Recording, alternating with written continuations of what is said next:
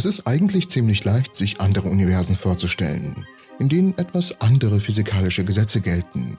Oder in Universen, in denen du zum Beispiel was ganz anderes tust oder einfach eine andere Augenfarbe hast oder in denen weder intelligentes Leben noch irgendeine Art von organisierten, komplexen Systemen entstehen könnte.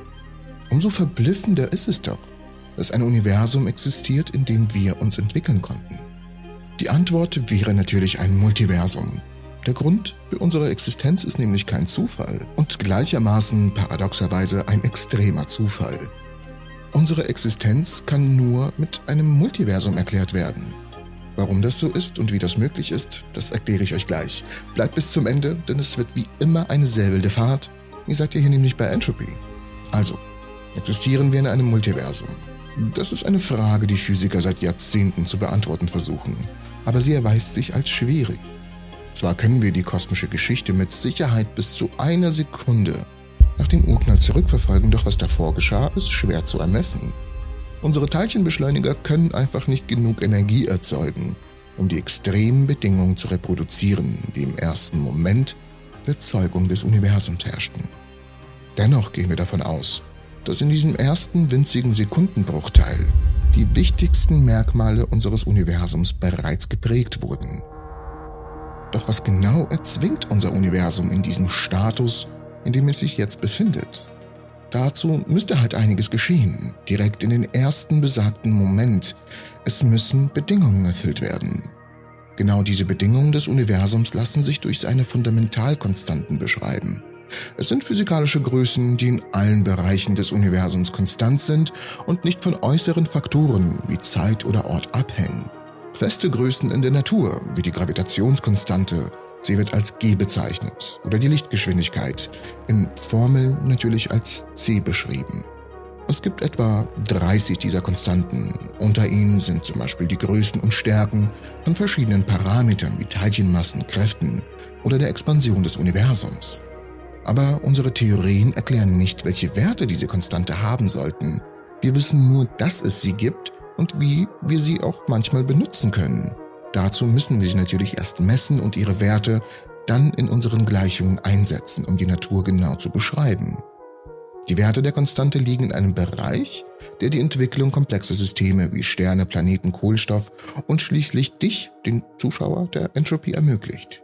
Und wenn auch nur eines dieser Konstante um einige Prozent abweichen würde, wäre unser Universum total leblos. Die Tatsache, dass es Leben überhaupt gibt, ist also irgendwie erklärungsbedürftig, meint ihr nicht? Manche behaupten, es sei natürlich nur ein glücklicher Zufall. Manche behaupten, es sei keiner. Eine alternative Erklärung ist jedoch, dass wir in einem Multiversum leben, das Bereiche mit unterschiedlichen physikalischen Gesetzen und Werten der Grundkonstanten enthält. Also wäre es einfach nur Glück, wenn wir hier überhaupt von Glück sprechen können, dass wir in einem Universum leben, das einfach den Konstanten entspricht, die dies auch ermöglichen. Denn die meisten Universen, in denen die Konstanten ein wenig abweichen, könnten völlig ungeeignet für Leben sein. Und einige wenige sollten statistisch gesehen lebensfreundlich sein oder sogar viel lebensfreundlicher als unser Universum jetzt.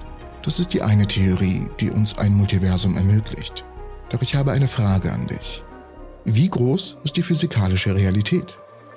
Wir sind sicher, dass sie umfangreicher ist als der Bereich, den die Astronomen jemals beobachten können, denn leider ist dieser Bereich endlich. Das liegt im Wesentlichen daran, dass es wie auf dem Meer einen Horizont gibt, über den wir nicht hinausgucken können. Und so wie wir nicht glauben, dass der Ozean jenseits des Horizonts aufhört, erwarten wir Galaxien jenseits der Grenze des von uns beobachtbaren Universums. Und ja, der Ozean hört nicht an irgendeiner bestimmten Grenze auf und die Erde ist nicht flach. Dass wir uns da zumindest einig sind, bevor wir weitermachen. Wieso das so ist? Wieso können wir nicht über die Grenze des beobachtbaren Universums hinausschauen? Nun, ja, ich habe natürlich ein Video bereits dazu gemacht. Falls du wissen möchtest, warum das Universum 93 Milliarden Lichtjahre breit ist und warum wir nicht drüber hinwegschauen können, dann schau dir das Video an und komm sofort wieder.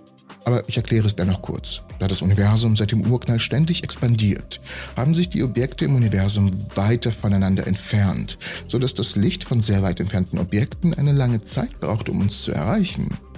Und da sich das Universum in manchen Epochen schneller ausgedehnt hat als das Licht selbst, haben wir einen Horizont, über den wir nicht weiter hinausschauen können. Und dabei sind sich die meisten Physiker einig, dass es Galaxien gibt, die wir genau deswegen niemals sehen können und dass diese in der Überzahl sind, wenn wir sie beobachten könnten natürlich. Wenn wir uns allerdings hinter dieser Grenze befinden würden und weit genug reisen würden, könnte sich alles, was wir uns vorstellen können, wieder und wieder wiederholen. Weit jenseits des Horizonts könnten wir alle Kopien von uns haben, die ein wenig anders sind, andere Dinge tun, ein wenig anders aussehen oder ein wenig anders riechen. Ich weiß, dass meine Entropy-Zuschauer zumindest in diesem Universum hervorragend duften. Warum das so ist, da spielt die Entropy oder die Entropie natürlich im Deutschen eine unglaublich wichtige Rolle, aber dazu vielleicht mehr in einer anderen Episode. Dieser riesige und natürlich größtenteils unbeobachtbare Bereich wäre die Nachwirkung unseres Urknalls und würde wahrscheinlich denselben physikalischen Gesetzen unterliegen, die in den Teilen des Universums gelten, die wir beobachten können. Und auch wenn wir hier bereits ein unendliches Universum hätten, mit einem sozusagen Multiversum direkt in ihm, wäre das noch nicht lange das Ende. Denn war unser Urknall auch wirklich der einzige? Wir haben zwar vor einigen Wochen darüber gesprochen, dass unser Universum sehr unwahrscheinlich ein Universum vor dem Urknall hatte. Aber hier geht es ja nicht darum, was vor dem Urknall war, sondern was beim Urknall entstanden ist.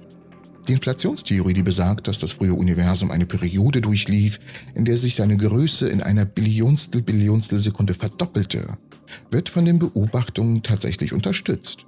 Sie erklärt, warum das Universum so groß und glatt ist, warum Fluktuationen und Wellen in der Quantenmechanik als die Saat für die Galaxiebildung fungiert haben. Physiker haben jedoch gezeigt, dass es unter bestimmten, aber plausiblen Annahmen über die unsichere Physik in diesem alten Zeitalter eine ewige Produktion von Urknallen gegeben hätte können. Ich weiß nicht, ob das jetzt vernünftiges Deutsch war.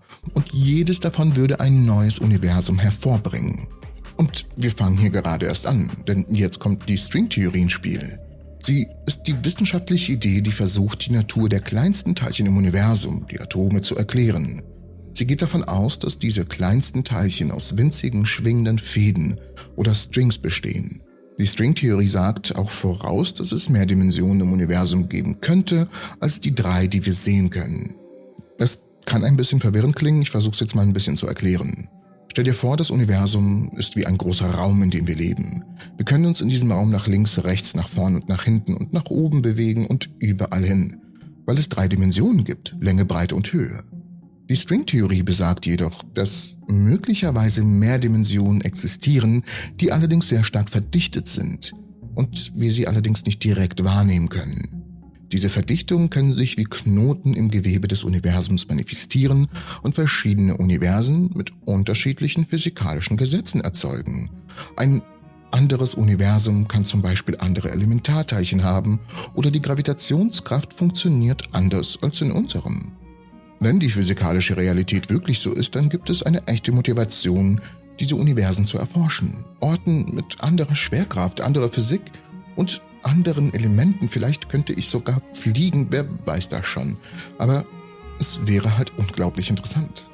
Spannenderweise wird diese Untersuchung fortgesetzt und neuere Forschungsergebnisse deuten darauf hin, dass man sich Universen vorstellen kann, die sogar noch lebensfreundlicher sind als unser eigenes. Könnte es also tatsächlich sein, dass unser beobachtbarer Bereich, ja unser Urknall, ein winziger Teil eines viel größeren und möglicherweise vielfältigen Ganzen ist? Doch hier würde mich eure Meinung interessieren. Was meint ihr? Auch wenn wir momentan keine Beweise dafür haben, scheint dies nun logisch zu sein. Logical. Und mit der Geschwindigkeit, mit der wir heutzutage Entdeckungen machen, scheint es nicht allzu weit in der Ferne zu liegen bis wir eine Antwort darauf bekommen. Jeden Tag werden erstaunliche Entdeckungen gemacht, wie zum Beispiel die Reflexion der Zeit selbst, die tatsächlich in der... Ah, oh, ja klar, versprecht dich in einem der wichtigsten Parts eines YouTube-Videos, wo die, die Zuschauer von einem Video ins nächste übergeleitet werden sollten, damit sie auf das Video klicken und YouTube das Video empfehlen kann. Super, fantastisch. Wo war ich stehen geblieben? Ich mache einfach von vorne. Auch wenn wir momentan keinen Beweis dafür haben, scheint dies nur logisch zu sein. Und mit der Geschwindigkeit, mit der wir Entdeckungen machen, scheint es nicht allzu weit in der Ferne zu liegen, bis wir eine Antwort darauf bekommen.